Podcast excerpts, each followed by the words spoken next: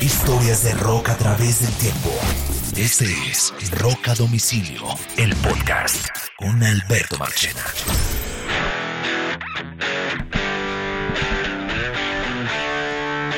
Hola, bienvenidos. Estas son las noticias del rock a través del tiempo. Este es un nuevo episodio de el podcast Rock a Domicilio. Carlos Oñoro, que les habla Alberto Marchena, les damos la bienvenida. Vamos a hablar hoy de lo que está pasando en el mundo del rock. Este es el capítulo de Semana Rock, el resumen de las noticias más importantes de la semana. Y hoy la agenda viene con buenas cosas. Vamos a hablar hoy eh, de, um, bueno, la suspensión por lo menos de un show de la gira de los Rolling Stones, hmm. eh, que están girando por Europa. Vamos a hablar sobre eso en el día de hoy. Vamos a hablar también en el día de hoy sobre los conciertos tributos de los Foo Fighters y lo que significan el regreso de los Foo Fighters cuando muchos pensaban que el grupo se iba a acabar y que hay detrás de toda esa historia, que realmente es el plan que la banda tiene alrededor de esos show tributos. Vamos a hablar de cómo va avanzando la gira de los Guns N' Roses, vamos a hablar de la nueva canción de Journey, vamos a hablar del fenómeno que ha originado la serie de televisión Stranger Things, Vamos a hablar de la gira de Race Against the Machine y las fechas de Latinoamérica, por qué están lentas en anunciarse. Vamos a hablar sobre Tom DeLonge de Blink-182 y un nuevo proyecto que tiene. Vamos a hablar sobre las críticas que están acabando con Kiss en su gira europea. Eh, vamos a hablar de la cirugía de Ozzy Osbourne, del cartel del Corona Capital, una integrante de Fleetwood Mac que dijo unas, unas declaraciones que espantaron a más de uno. Vamos a hablar sobre los tours suspendidos esta semana por COVID en Estados Unidos. Y yo les voy a hablar un poquito sobre el show que tuve la oportunidad de ver la semana anterior aquí en Miami, donde yo vivo, de Tear for Fears con Garbage. Bienvenidos, esto es Rock a Domicilio. ¿Qué hubo, ñoro? ¿Cómo va? Bueno, marche bien. Aquí estábamos pensando en esos conciertos que un día antes o varias horas, un pocas horas antes se cancelan por COVID. Ay, Dios mío. Esto es un tema complicado, ñoro. Eso es un tema complicado.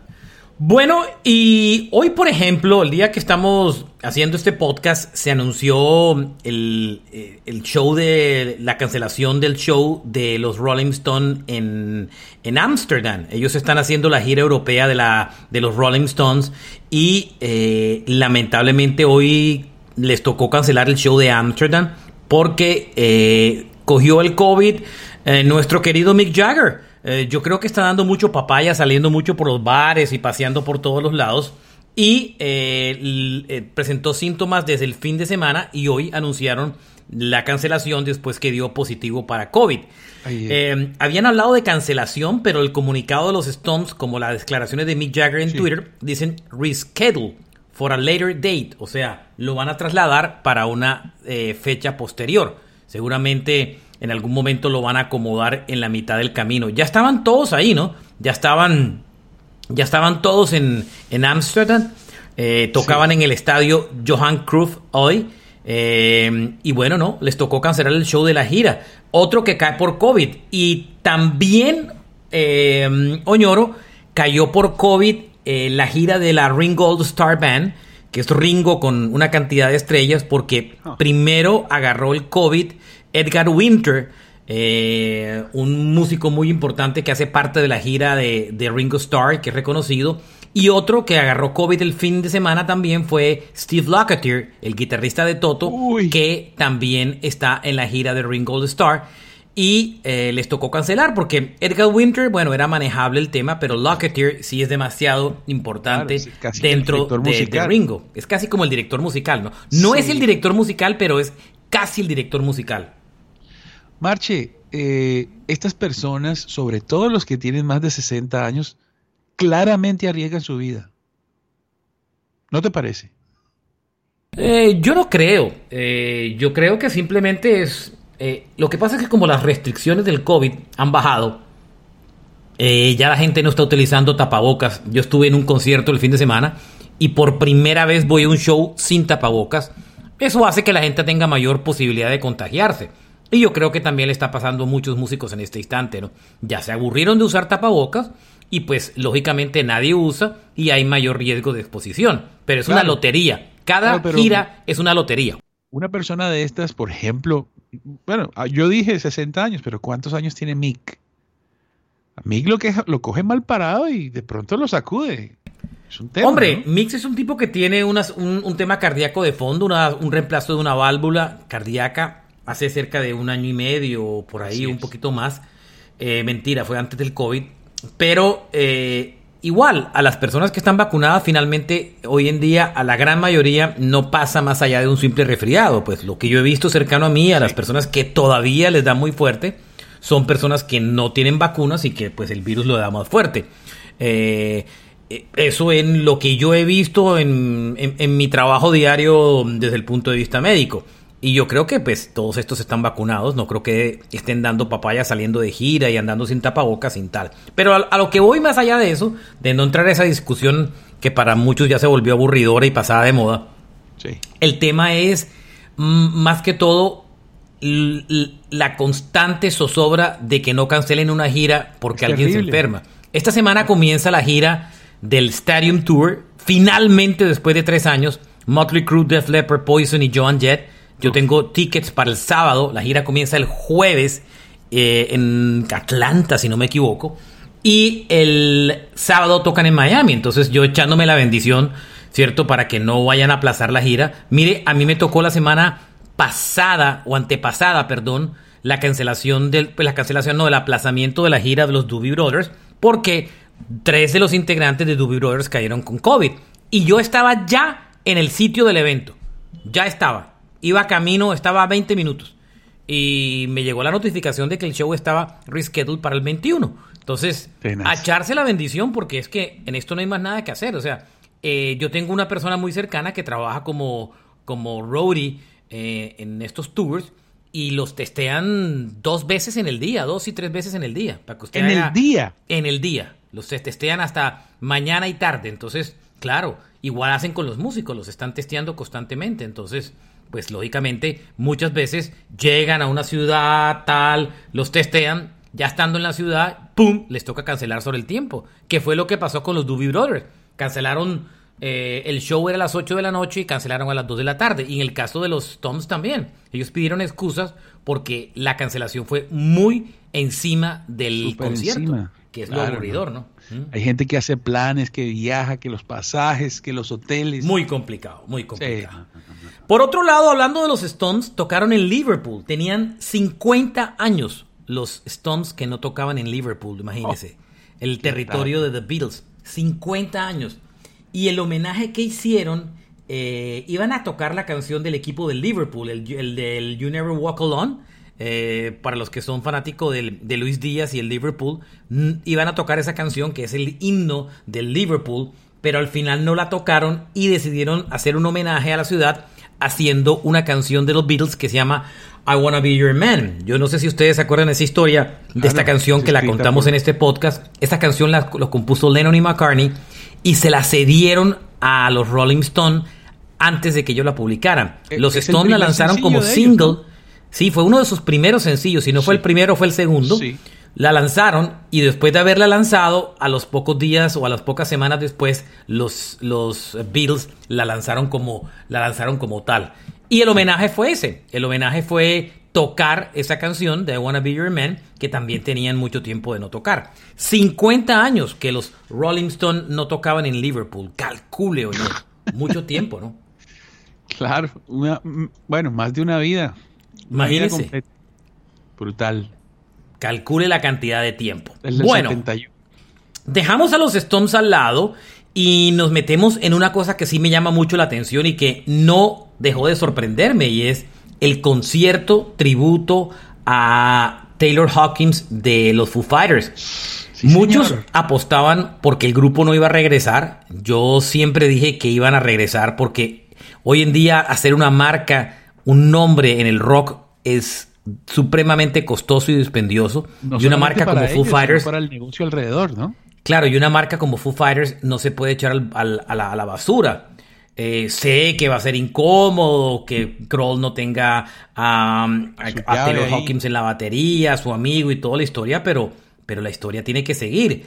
Anunciaron un par de conciertos eh, el 3 de septiembre en, la, en el Wembley Stadium en Londres, muy grande esa vaina, y otro el 27 de septiembre en el Kia Forum de Los Ángeles.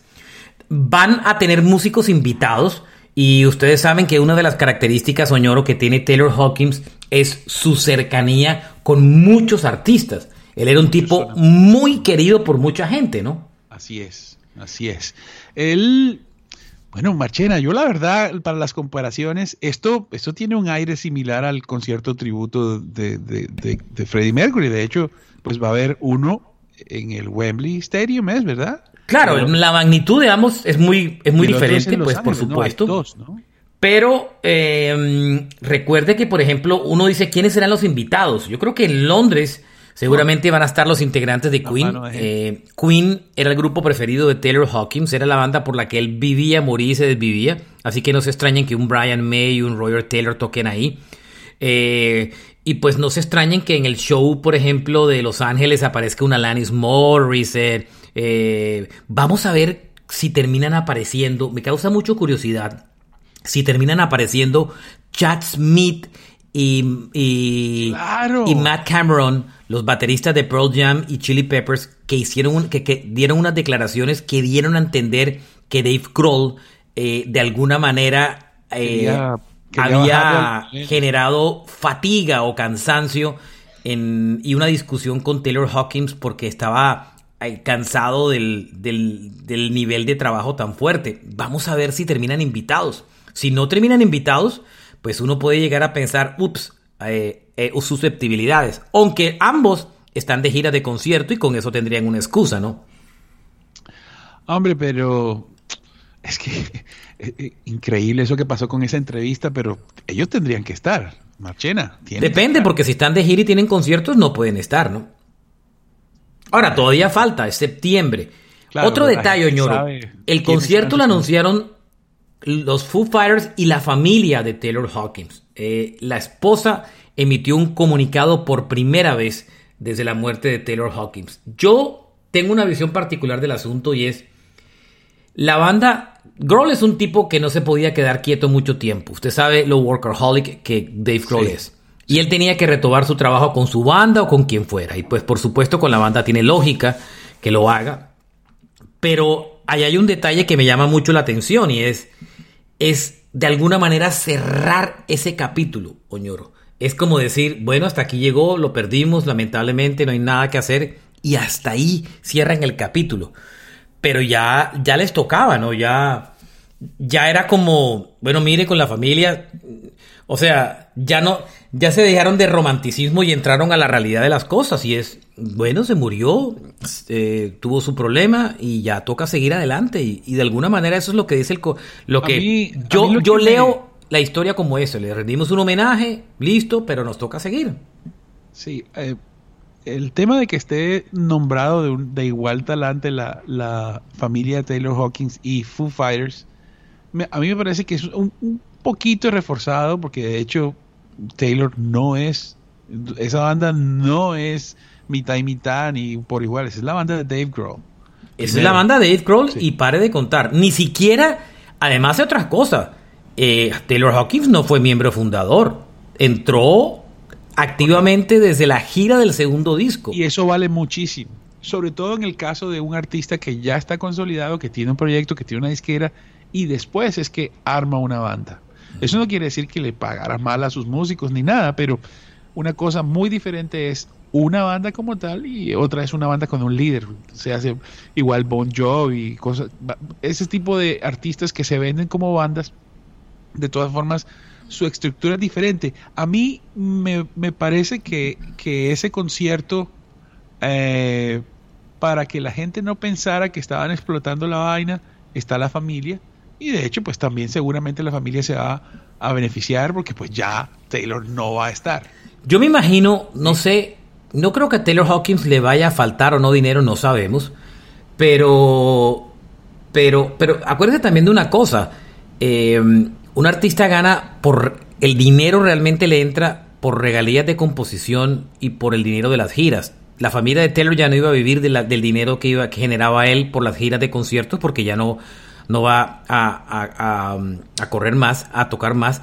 Y acuérdese que los que en regalías de composición, pues yo me imagino que el porcentaje más grande caerá sobre Dave Grohl. Entonces, no es que le va a seguir llegando un cheque para toda la vida a la familia de Hawkins por la historia, ¿no? El compositor de la música en su mayoría es Dave Grohl. O sea, eso por ese lado, por ese lado por ahí no. Pero de pronto, dependiendo de cómo sea su contrato eh, discográfico, el de grabación, eh, es pues, yo no creo que sea dueño de parte del fonograma, quién sabe, pero, pero está clarísimo que la fuente de dinero de estos músicos en su mayoría era, eh, era el, el en vivo. El en vivo, de acuerdo. Entonces, pues ya veremos. Yo creo que ahí, va a haber. Seguramente esto lo van a transmitir por streaming. Eh, la pregunta es el dinero, seguramente que quede los shows, se lo darán a la familia, lógicamente no creo que, la banda se vaya a beneficiar de eso. Y adicionalmente a ese pedazo, eh, otra parte también importante es, hay que ver quién se sienta en la batería. Me imagino que Gold... ese día ellos van a testear eso, precisamente, March. No, pero yo no creo que, yo no creo que, no sé, no estoy tan seguro de testear. Usted no prueba un baterista porque ellos no van a poner un nombre reconocido en la batería. Van a poner, van a poner eh, un, un, un X, Y, Z, ¿no? Mentira, estoy especulando, no sabemos.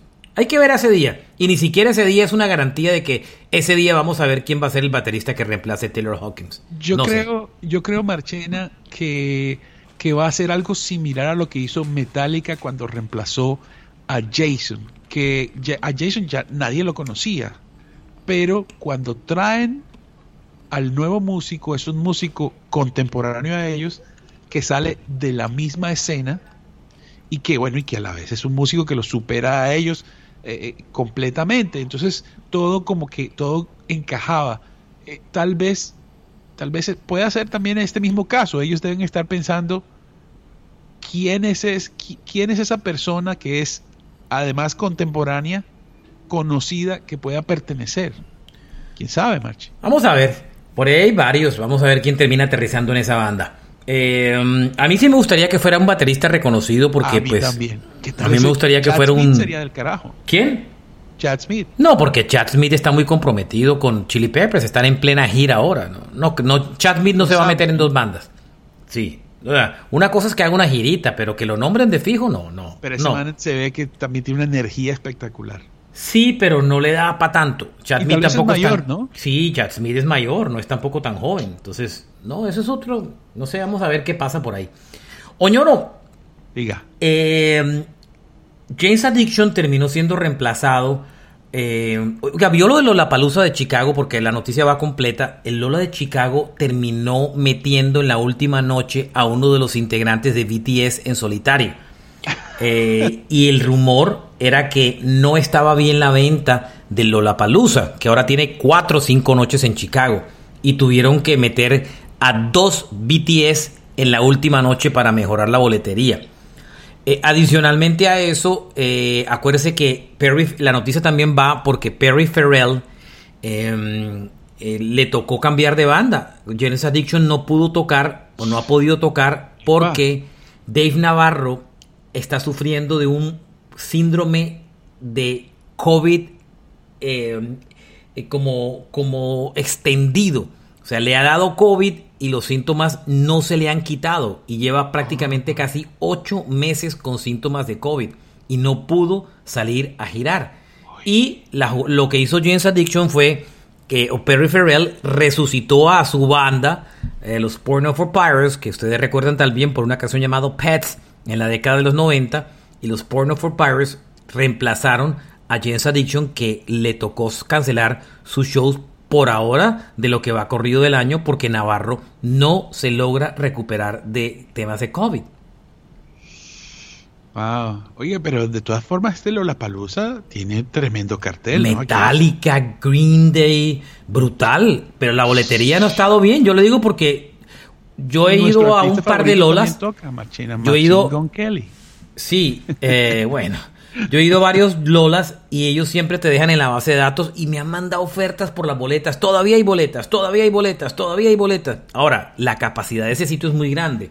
A mí el Lola me parece lindo, pero lo, porque además es cómodo porque es en el centro de Chicago, entonces usted no toca, era, era lo, lo, más cómodo porque uno se queda en un, en un, hotel en el centro de Chicago, se va caminando al sitio del evento y se regresa caminando, o sea, está en pleno centro de la ciudad, que eso es una comodidad increíble, no a las afueras ni tirarse una 45 minutos, una hora de carretera como en otros festivales, eh, como Coachella y todo lo demás. Pero sí admito es que hay una cosa que no me gusta del Lola y es que tiene buenas bandas que se enfrentan en los horarios. Entonces a mí me tocaba, por ejemplo, Muse enfrentado con Blink 182. Por ejemplo, me tocó ver Arcade Fire enfrentado con Blink y me tocó escoger a cuál de los dos ir. Entonces, ese pedazo es una cosa que no me gusta del Lola. Y bueno, este año la gente pues pues eh, como que no, la respuesta no ha sido muy buena y eso que Metallica está a bordo y, y hay nombres importantes por ahí, ¿no? Quién sabe, eso que has mencionado tú sobre la, sobre la cantidad de shows a nivel mundial, puede que esté haciendo algo de mella.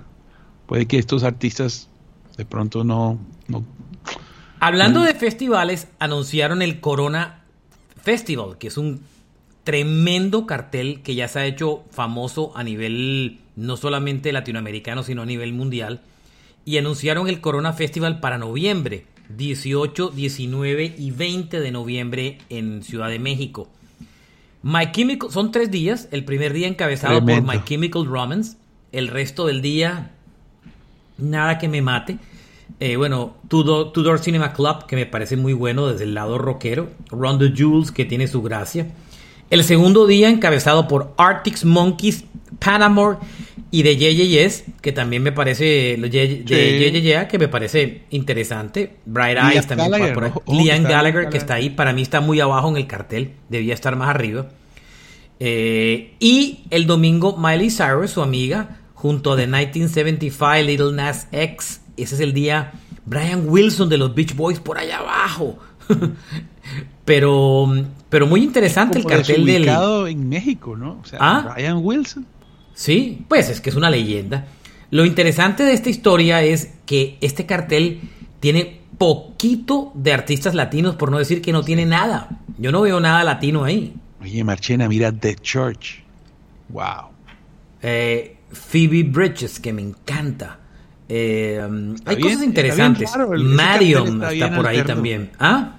Muy alterno este, este, este. Bien, bien alternativo. Falls también está por ahí. Bob Moses. Em, interesante. Está interesante. Liam Gallagher, que para mí está muy bajito en el cartel, debía para mí estar más. Yo prefiero ver a Liam Gallagher que los de JJS, la verdad. Yo. 18, 19 y 20. Ahora, ahí usted piense, mire que todos están bajando. Artist Monkeys está bajando. My Chemical Romance no ha anunciado, pero no se extraña que eso termine bajando. Entonces, ahí miren que, que puede terminar bajando para Latinoamérica, ¿no? Yo creo que My Chemical, que está ahí pending, que no han anunciado todavía, de pronto termina bajando la región. Bueno, um, me muevo en las noticias y Christine McBee uh, dio unas declaraciones. Eh, ella es una de las integrantes de Fleetwood Mac. Fleetwood Mac tiene tres compositores, Lindsey Buckingham, Steven Nicks y Christine McBee. Y Christine McBee es casi, no digamos que es fundadora, pero entró mucho tiempo antes que el Steven Nicks y Lindsey Buckingham, por lo menos 10 años en el 72. Sí, mucho tiempo antes. Y em, Christine McVie, que ahora anda, sacó un disco como un compilatorio de éxitos con algunas canciones nuevas. Y canta hermoso también, Marchena. Y compone espectacular. Sí. Eh, de unas declaraciones que dieron la vuelta a todo el, mundo de la música y es cuando consumía cocaína y champaña eh, cantaba mejor. y lo dice que ella y Steven Nicks siempre fueron muy medidas en el consumo de las drogas y que nunca los afectó. Mentira, eso es una mentira gigante, porque el propio Lessing Buckingham lo ha contado en muchas ocasiones. Cuando fueron a grabar el disco Tango in the Night, que es un discazo, que es el disco siguiente a la, al, al, al, Mirage de Fleetwood Mac en la década de los 80, ese disco adoleció de canciones de Stevie Nicks porque Stevie estaba tan perdida en la cocaína que casi no lograba ni componer ni cantar. Inclusive Buckingham ha revelado que en ese disco eh, incluso hay la única canción sobresaliente de Stevie Nicks en ese disco es Seven Wonders y contó que para terminarla le tocó utilizar cantidades de coros para poderla finalizar porque, porque Stevie Nicks estaba perdida en las drogas, estaba muy metida en drogas. Eh, Christine nunca estuvo tan metida en drogas, pero es que las declaraciones de Christine dicen que ella y, y Stevie Nicks siempre fueron muy cuidadosas. De pronto ella, pero Stevie Nicks no. Sí, pero bueno, Marchena, tú sabes que en la época en que la cocaína era legal, cuando eh, eh, Freud estaba escribiendo todo lo que escribió, había unas reuniones los martes que duraban 48 horas seguidas, eh, todos esos genios ahí sacando, trabajando por, por la ciencia, y dicen que, que eso era punta de, de ¿sabes? Sí, eh, no, y, hay una cosa clara, no y es que además el ambiente de esa década de los 80 era plagado de cocaína, o sea, Eagles, eh, todo ese movimiento de California, James Taylor, toda esa gente, era duro el tema de la, de la cocaína. Sí, el tema, el, tema es, es tal vez eh, complicado, nosotros relacionamos mucho las drogas con las historias finales, ¿no? Cuando, cuando la cocaína y la droga acaba con todo. Eh, sin embargo, hay una, al parecer, una, una, cuestión casi que laboral donde el alto rendimiento es ayudado por el consumo, entre comillas, inteligente de sustancias. Yo, la verdad, bueno, ya nosotros hemos dicho varias veces que, que más bien cero pero, pero, pues Christine McVie, que es toda calmadita, ¿sí o no, machete? Que la ve, ¿no? Tocaba en una banda de rock, ella no. Además, las historias de, de, todos ellos en la época del Rumors y el Tusk, todos, todos metían mucha droga. Eran perdidos en el tema de la droga. Bueno, eh, Sharon Osbourne, para cambiar de tema, dijo que la cirugía de Ozzy que va a tener es definitiva. Es una very major operation. Es una cirugía bastante grande. Y se, define, se define su futuro. Sí, se define su futuro, seguramente. Claro. Mm. Is really going to determine the rest of his life. Va a determinar lo que será el resto de su vida. Mm. Tenaz. Imagínense. Vamos a ver cómo termina con la historia. Esta historia comenzó por una caída en un programa de televisión en el 2003, ¿no? Pues eh, supuestamente él, ¿te acuerdas en una tricimoto el hombre se cae y tal? Pero él el del 2003. Pero hace poco tuvo otra caída, mm. caída brava, que, que, lo ha complicado. sí, no, no puede caminar bien, usa bastón y tal. Oiga, Oñoro. Diga. Otra vez Kiss salió a pelar el cobre y otra vez se los pillaron eh, doblando. Estaban en uno de los conciertos de la gira europea en Bélgica, si no me equivoco, y hay un pedazo donde Eric Singer, el baterista de la banda, pierde el tiempo mientras, se va, tocando, mientras va tocando, se adelanta como en la secuencia y Paul Stanley queda al descubierto donde él está oh, fuera de micrófono y, las, y la voz de él canta apareciendo. Él trata de disimular, pero no lo logra. Y además eso pasa en la primera canción del show, en Detroit, Rock City. Múltiples videos aparecieron y las redes se inundaron diciendo, están doblando. Y pues les han dado como durísimo. Inclusive Abe Frehley, el guitarrista de la banda, también salió a darles duro esta semana. Esto es un secreto a voces. Ustedes simplemente googleenlo en YouTube y verán que hay muchísimos. Pero hay, eh, hay eh, que, Marchena, ese es un tema también difícil. Sabemos que llevan más tiempo de lo normal en sus carreras. Hemos hablado también de Bon Jovi que se presenta. Ese no hace pistas, pero su voz está atropelladísima. Seguramente la voz de Paul también lo está. ¿Qué prefieres, Marchena? ¿Que cante como canta o que cante con, con, con pista? Yo no sé, eso es un tema de doble filo, ¿sabe? Eh, también uno... Eh, eh, yo no sé, eso es un tema... Es que también cuando usted se da cuenta que el cantante está doblado... A mí me parece tenaz. A mí me pasó una cosa. El año pasado yo me fui a ver un concierto de un grupo que amé y que ha sido uno de mis más esperados conciertos de toda mi vida. Daddy Hall y John Oates.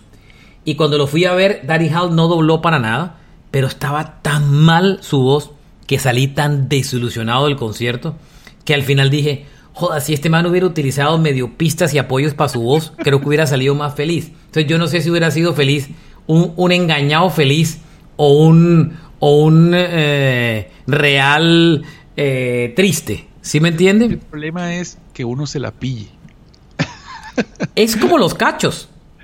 Eso es igualito que los cachos que le ponen a uno. El problema no está en que en que uno se los pongan. El problema está que uno se los pille. Si uno se los pille, pues si no, no se los pilla, vive feliz. Pero si se los pilla, pues se jodió, ¿no? Entonces, eh, es igualito. y la gente, y el problema con Kiss es que yo, yo igual, a mí no me afectó. Yo volví a comprar tiquetes para el show que tienen ahora en septiembre aquí en Miami, creo que septiembre. Pues porque, ajá, es el grupo con el que yo crecí toda mi vida y, y a mí, al final, ah, ya ni me afecta tanto si doblan o no doblan o yo qué carajo, pues. Yo no llego hasta ver un holograma, pero, um, pues, a veces no me raya tanto el tema ese. Yo sé que hay mucha gente que le molesta, pero, pero no sé. Óyeme, este, Marchena, yo lo único que pienso cada vez que, que veo estas noticias sobre Paul Stanley, yo inmediatamente recuerdo dos cosas. Una, que tiene doble trasplante de cadera que le salió mal y se la hizo otra vez, si no estoy mal. Y la otra, esa imagen y ese video que recorre las redes de Paul Stanley bailando increíblemente en Bogotá. Yo no sé si siente dolor, no sé, pero para, para él, a su edad, después de todo lo que ha sucedido, eh, estar bailando así, de esa manera, yo, yo, sabes, yo le perdono lo que sea, solamente pensando, pensando eso. Pero obviamente la voz, la voz que es nuestro, por donde lo que más escuchamos es un golpe brutal, escuchar la voz mal o darte cuenta que, que está, está con pista, ¿no? Brutal.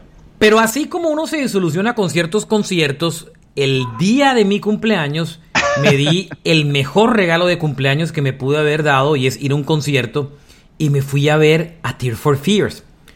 Tear for Fears lo reconocen a grandes rasgos por Shout, Everybody Wants to Rule the World, Break It Down Again. Este fue uno de los dúos más exitosos de la década de los 80 y también parte de los 90.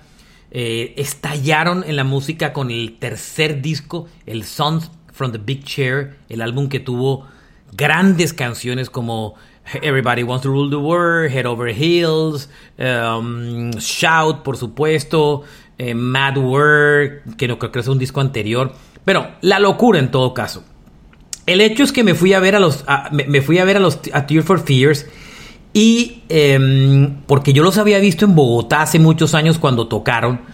Y esa época, ellos son dos. Rolando Orzábal, que es el que compone la mayoría de las canciones y canta la mayoría de las canciones, un tipo genial a nivel musical y creativo. Y Kurt Smith, que lo acompaña como apoyo vocal y composiciones en algunas canciones. Pero el cerebro del grupo es Orzábal. El que toca la guitarra, ¿verdad? Sí, ellos se pelearon en una época así. Ellos se pelearon en una época y Orzábal se quedó solo. Y por ejemplo, Break It Down Again es un hit de Orzábal solo, sí, con sin Kurt Smith. Y después el, el grupo siguió y bueno, después se hicieron las paces y se volvieron a reunir después de mucho tiempo. Este año fue importante porque editaron a comienzo de año un nuevo disco espectacular. Para mí uno de los mejores discos de este año, llamado The Tipping Point. Um, y esta gira los traía de regreso. Tuve el chance de verlos en vivo tocar en West Palm Beach, que es un escenario que me encanta para ver conciertos. Me queda un poco lejos, pero me encanta. Y esta banda tocó cerca de dos horas de concierto. Orzábal, que no sé cuántos años tiene hoy en día, Oñoro, um, porque tiene mucho, ayúdenme a buscar Tear for Fear, Rolando Orzábal, cuántos años tiene, pero el show fue increíble. La voz de Rolando Orzábal, que parece un Gandalf eh, por todo el pelo blanco y tal, impresionante la voz, impresionante. Es muy joven, Marchena. ¿Cuánto tiene? 60 años. Ah, está muy joven, pero es que se ve muy mayor. Porque se deja el pelo blanco. Claro, pero es que parece que tuviera, o sea, claro, con razones que tiene la voz también. no. Tiene 60 años y está activo en la música desde el 81. Impresionante, impresionante Tear for Fears. Miren, tocaron todo, Everybody Want. Tocaron cinco canciones del disco nuevo que yo también quería ir a tocar el disco nuevo, cosa que no pasa hoy con una banda con tanta longevidad. Tocaron Everybody Wants to Rule the World, Sowing the Seas of Love. Tocaron Mad World, Woman in Change. Pell Shelter, Break It Down Again, Head Over Heels, tocaron Chain y cerraron con Shout.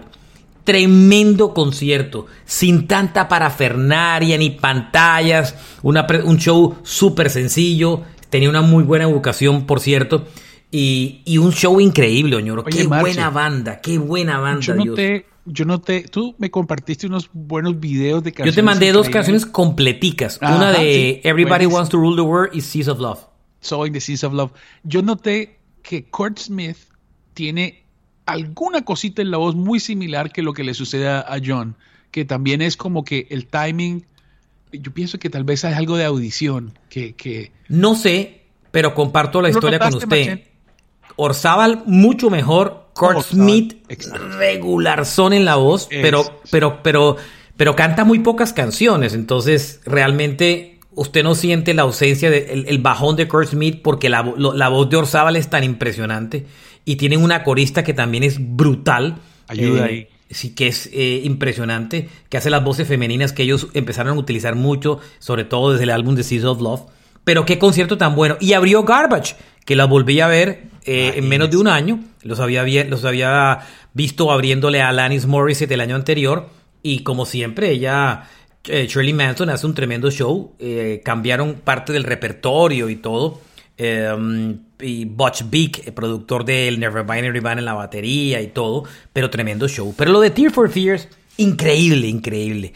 Yo no creo que esta banda baje a Sudamérica y si baja, baja a Brasil o Argentina o Chile, donde tienen muy buenos fans.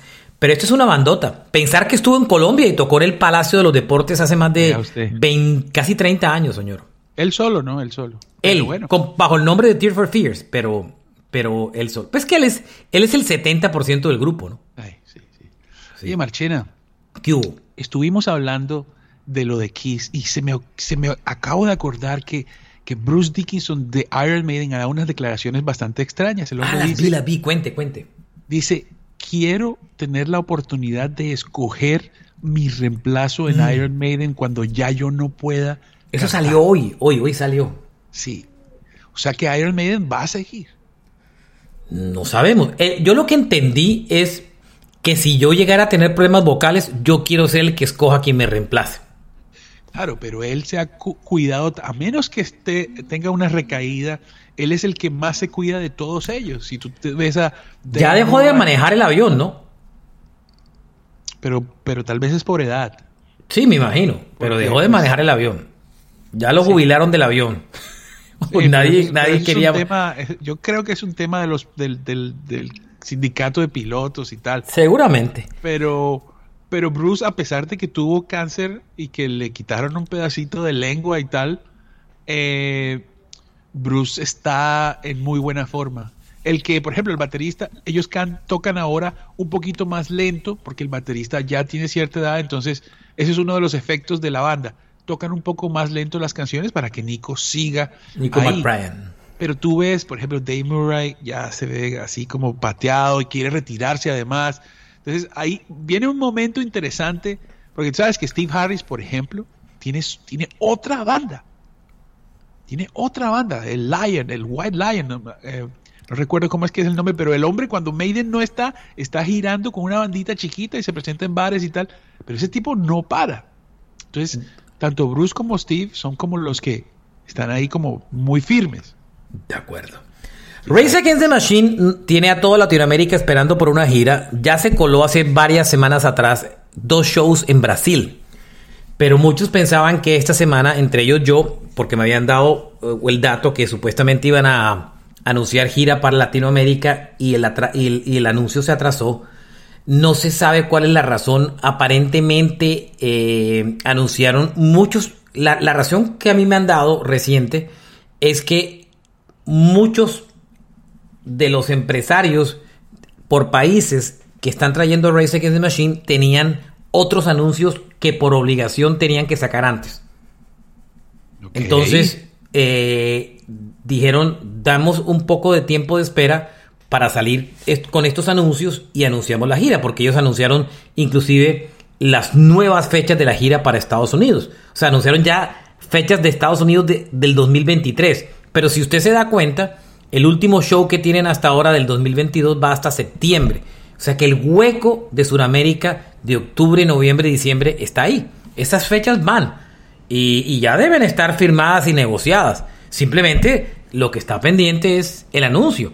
Vamos a ver si Sí. aterrizan en Colombia, ¿no? Sé que el país que más está esperando el show es Chile, donde tienen la fanaticada más poderosa. Económica y políticamente para, para. Claro, tienen la fanaticada más poderosa los Race Against the Machine. Inclusive de aquí le mandamos un, eh, un abrazo muy especial a Alfredo Levin, que, que nos encontramos mucho por ahí en Twitter y que eh, nos ha dicho que le gusta el podcast y que nos, Señor. nos, nos da, es un honor que le guste, eh, alguien que respetamos mucho en el mundo del rock y que crecimos, no yo, ya yo estaba más crecido que un berraco, pero sí que muchos de los que oyen este podcast crecieron viéndolo en MTV. Claro, el eh, de latino. MTV Latino y de Headbangers Ball. Claro, correcto. Eh, entre otras, eh, ese es un país fundamental para Race, Chile. Chile, Argentina también, bueno, y ahora con todo un continente eh, muy cargado hacia el socialismo, pues, eh, pues hace mucho más eh, fácil la llegada del grupo. De pronto, cuando ustedes oigan este podcast, otro país se ha sumado más a la onda. Entonces, ya sería casi como una celebración. Entonces, Marchena, Marchena, lo que estás tratando de decir es que la fecha de Colombia se anuncia el 20. eh, pues yo no sé, no tendría nada de raro, ¿no? Bueno, vamos a ver si les dan el concierto gratis. Pero bueno. Ahí está. Lo de Race es que publicó un audio en Instagram, en Twitter, de los ensayos. Y, y suenan bien. Están sonando bien. Me sorprendió, están sonando bien. Eh, bien, bien. Eh, es un audio de, de unos minuticos donde se oye la banda tocar en vivo. Y está sonando interesante el grupo. Suena, suena bastante bien, la verdad. Me tienen gratamente sorprendidos. eh, cómo están sonando. Miren, ahí va un poquito.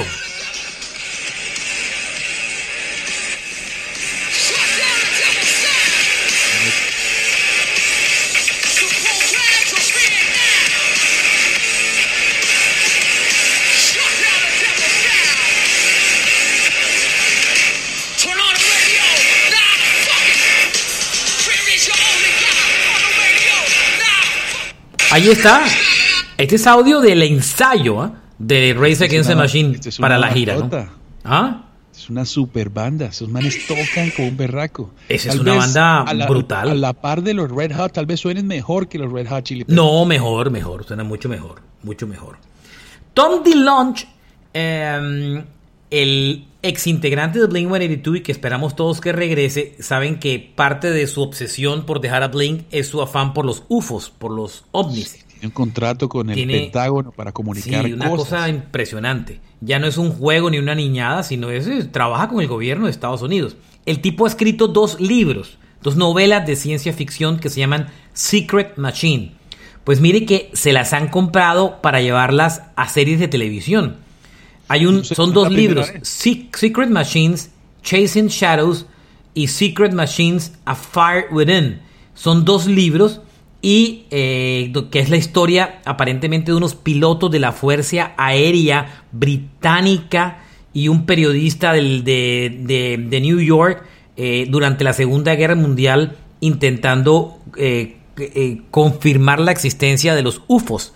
Y eh, las dos novelas le- se las compraron para llevarlas a la televisión. No se sabe qué canal, pero las van a llevar. Entonces, eh, recuerda que muchas de las canciones de Tom DeLonge con Blink tenían conexión con los UFOs, Alien X6 y muchas canciones más. Y por algo su banda se llama Angels and Airways, entre otras vainas. Sí, es un man muy, muy, muy teso, muy inquieto, muy creativo además. Sí, sí, no es que yo vi ovnis y no, no, no, no, No. la vaina es en serio. ¿cierto? No, O sea, supuestamente él en entrevistas ha dicho que el Pentágono tenía cierto conocimiento que quería eh, eh, divulgar, pero no tenían la forma para poder hacerlo. Y Tom les ha propuesto una, eh, un proyecto a través del cual pueden canalizar esa información y hacerla pública. ¿Qué tal? El fenómeno musical del momento, en este momento en el mundo, es lo que está pasando con una canción de Kate Bush que se llama Running Up That Hill.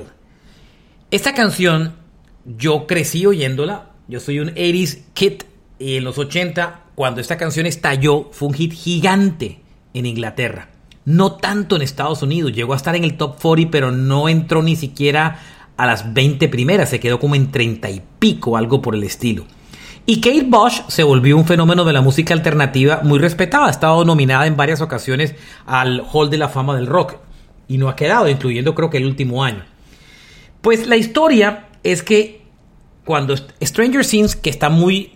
Se, desarrolla totalmente en la década de los 80, la serie de Netflix, y que ya es responsable de unas bandas sonoras muy bien escogidas.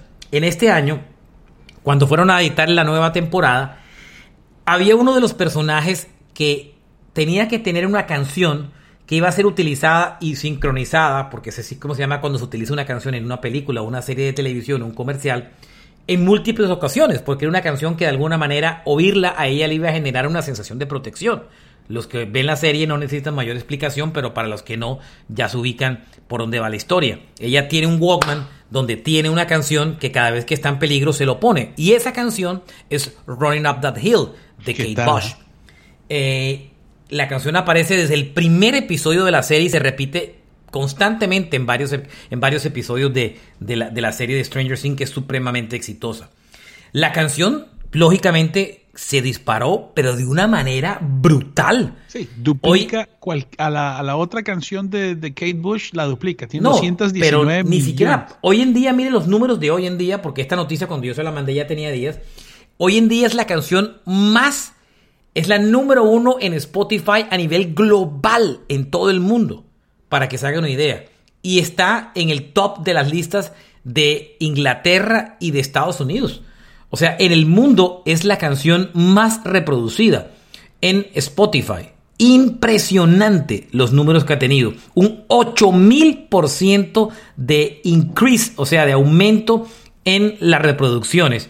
Y está en el top 10 en 34 países del mundo. Pues Marchena, mira. Inclusive Halsey la, le está haciendo un... Esta canción ya tenía varios covers. Eh, Placebo inclusive hizo un cover de la canción. Y el fin de semana en un concierto Halsey también lo hizo, ¿no? Tiene 26 millones 296 mil oyentes mensuales. Kate Bush. Pero es que lo que ha sido los últimos días ni le cuento. Impresionante lo de Kate Bush. Esto yo creo que le va a terminar abriendo las puertas para una, una nueva nominación al Hall de la Fama del Rock y esto sí le va a refrescar su visibilidad y seguramente va a terminar aterrizando ahí en el Hall de la Fama del Rock. Oñoro, eh, Journey sigue lanzando canciones, ¿no? Eh, entre otras tienen una canción que también hace parte de, de Stranger Things, Separate Ways, Words Apart, el éxito del 83 pero lanzaron una nueva canción muy bonita, se llama Don't Give Up on Us. Es parte del nuevo disco que la banda va a lanzar dentro de poco tiempo, dentro de muy poco tiempo. No nos olvides. Ah. Como no nos olvides. Sí, como que no, sí, no nos olvides. El disco sale el 8 de julio y ya han lanzado Let It Rain, You Got Me, The Best of Me, o You Got the Best of Me y The Way We, eh, We Used to Be, que fue la primera que lanzaron. La canción suena muy bien y y bueno, ellos van a estar, van a volver a anunciar gira de conciertos en las ciudades donde no tocaron. Ojalá incluyan a la Florida o el South Florida, el sur de la Florida, donde no tocaron, porque tocaron en Tampa y, Orlando y por aquí no pasaron, aunque lo dudo que lo vayan a hacer. Y tienen fechas europeas el próximo año. Oye, Marche. ¿Qué hubo?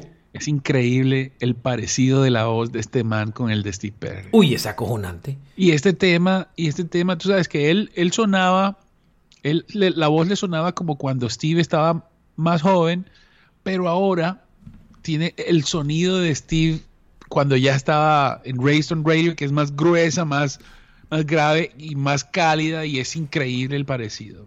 Esta canción está muy linda, Don't Give Up On Us. Me gusta mucho. Quiero reseñar la muerte de Jim Seals, del dúo Seals and Croft. Eh, tenía 80 años. Para los que aman el jazz rock y lo que habla y lo que aman el rock de los 70s melódico, eh, Seals and Croft era uno de los grupos más importantes de la historia del jazz rock. Episodio que le eh, que presentamos hace alguna vez, hace un tiempo aquí con la historia del género. el género que le dieron nombre después que ya no existía, musicalmente activo. Y Seals and Croft era uno de los grupos más importantes de ese género, con canciones como Summer Breeze y muchos más. A los 80 años murió Jim Seals. Eh, Guns N' Roses, para cambiar totalmente de, lado del rock, em, sigue en su gira europea y, en- y están haciendo covers de canciones de ACDC que no le debe costar trabajo a Axl Rose. Y ahora en Sevilla tocaron un cover de Back in Black. Eh, Sí, habían cambiado, cambiaron de cover, mejor dicho. Lo difícil con Guns N' Roses, Oñoro, es una banda que sigue girando tan activamente en los últimos años después de su regreso y que solo han lanzado dos canciones nuevas y que realmente tienen una discografía muy limitada, porque Pero realmente tienen uno, dos, tres, cuatro, pues si, si, si divide el User Illusion, no tienen más de cinco discos y giran y giran y ya, ya los veo. eh, esas canciones que lanzaron Oñoro simplemente son canciones para poder refrescar el setlist de las giras a la hora del té, quién sabe ahí. Eh, ellos tienen un, un. Ese es un proyecto que es del 88 al 91 y ahí hay más de 30 canciones y todas son muy buenas canciones. Sí, Eh, pero ya, ya, ya ese catálogo está trajinado. Entonces, Marchena, ya empieza a ver. de grandes éxitos. Sí, yo sé, es que el User Illusion es que hace un grandes éxitos, pero lo que me refiero es que se trajina el catálogo, o sea, ya, ya está trajinadito. Vamos a ver qué, qué se inventan, porque por ahora yo no creo que saquen disco. Sammy Hagar, que anda girando, oiga, Sammy Hagar cumplió años en estos días, tiene setenta y pico años, ese man Claro. sí mata años, ¿no? Claro, no, sí, sí. Muy, muy, muy mataños el hombre. Eh, Y la energía que tiene Hagar, ¿no? Sí, es brutal. Y no es, yo creo que se, las, se los pega sus buenos tragos. Claro, pues si tiene una marca de licor, ese tipo es millonario. Tiene más dinero por sus negocios que por lo que se ganó con Van Halen. Tiene una marca de un tequila muy famoso que vendió y después lanzó otro.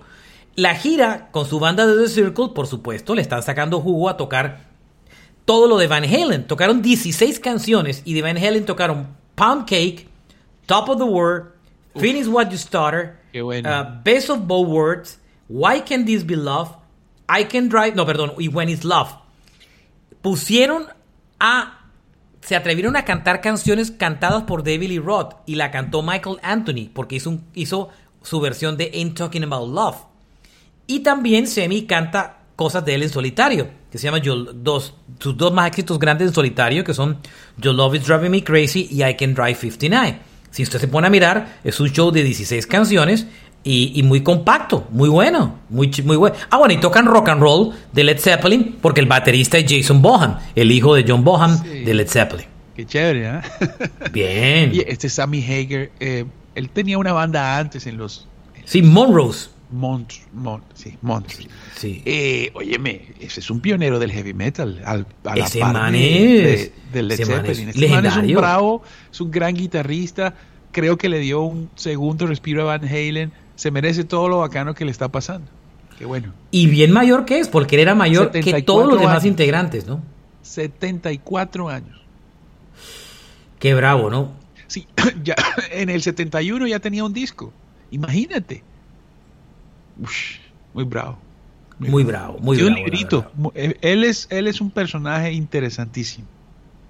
Totalmente, totalmente, sin lugar a dudas. Bueno, am, y aquí, hasta aquí llegamos con todo este episodio de, eh, de Noticias de Rock. Grande, 53 minutos le metimos a esto esta semana. Había mucha vaina, ¿no? Sí, señor, sí, señor. Estuvo buena la cosa. Muy bien. Sigan conectados a nosotros. Esta semana un episodio que les recomiendo. La historia del Born in the USA de Bruce Springsteen. Sí. Cómo Bruce Springsteen se terminó convirtiendo en The Boss, en el jefe. El disco que lo convirtió en el jefe. Porque a la hora del té eso fue lo que terminó pasando. Carlos Soñoro, Alberto Marchena, nos pueden seguir en nuestras redes Rock a Domicilio Podcast, así pegado en Instagram y en Facebook, nuestras redes personales, Oñorosaurus Rex y Marchena JR. Síganos en la plataforma donde usted esté escuchando este podcast para que no se pierda ninguno de los mil episodios que ya existen.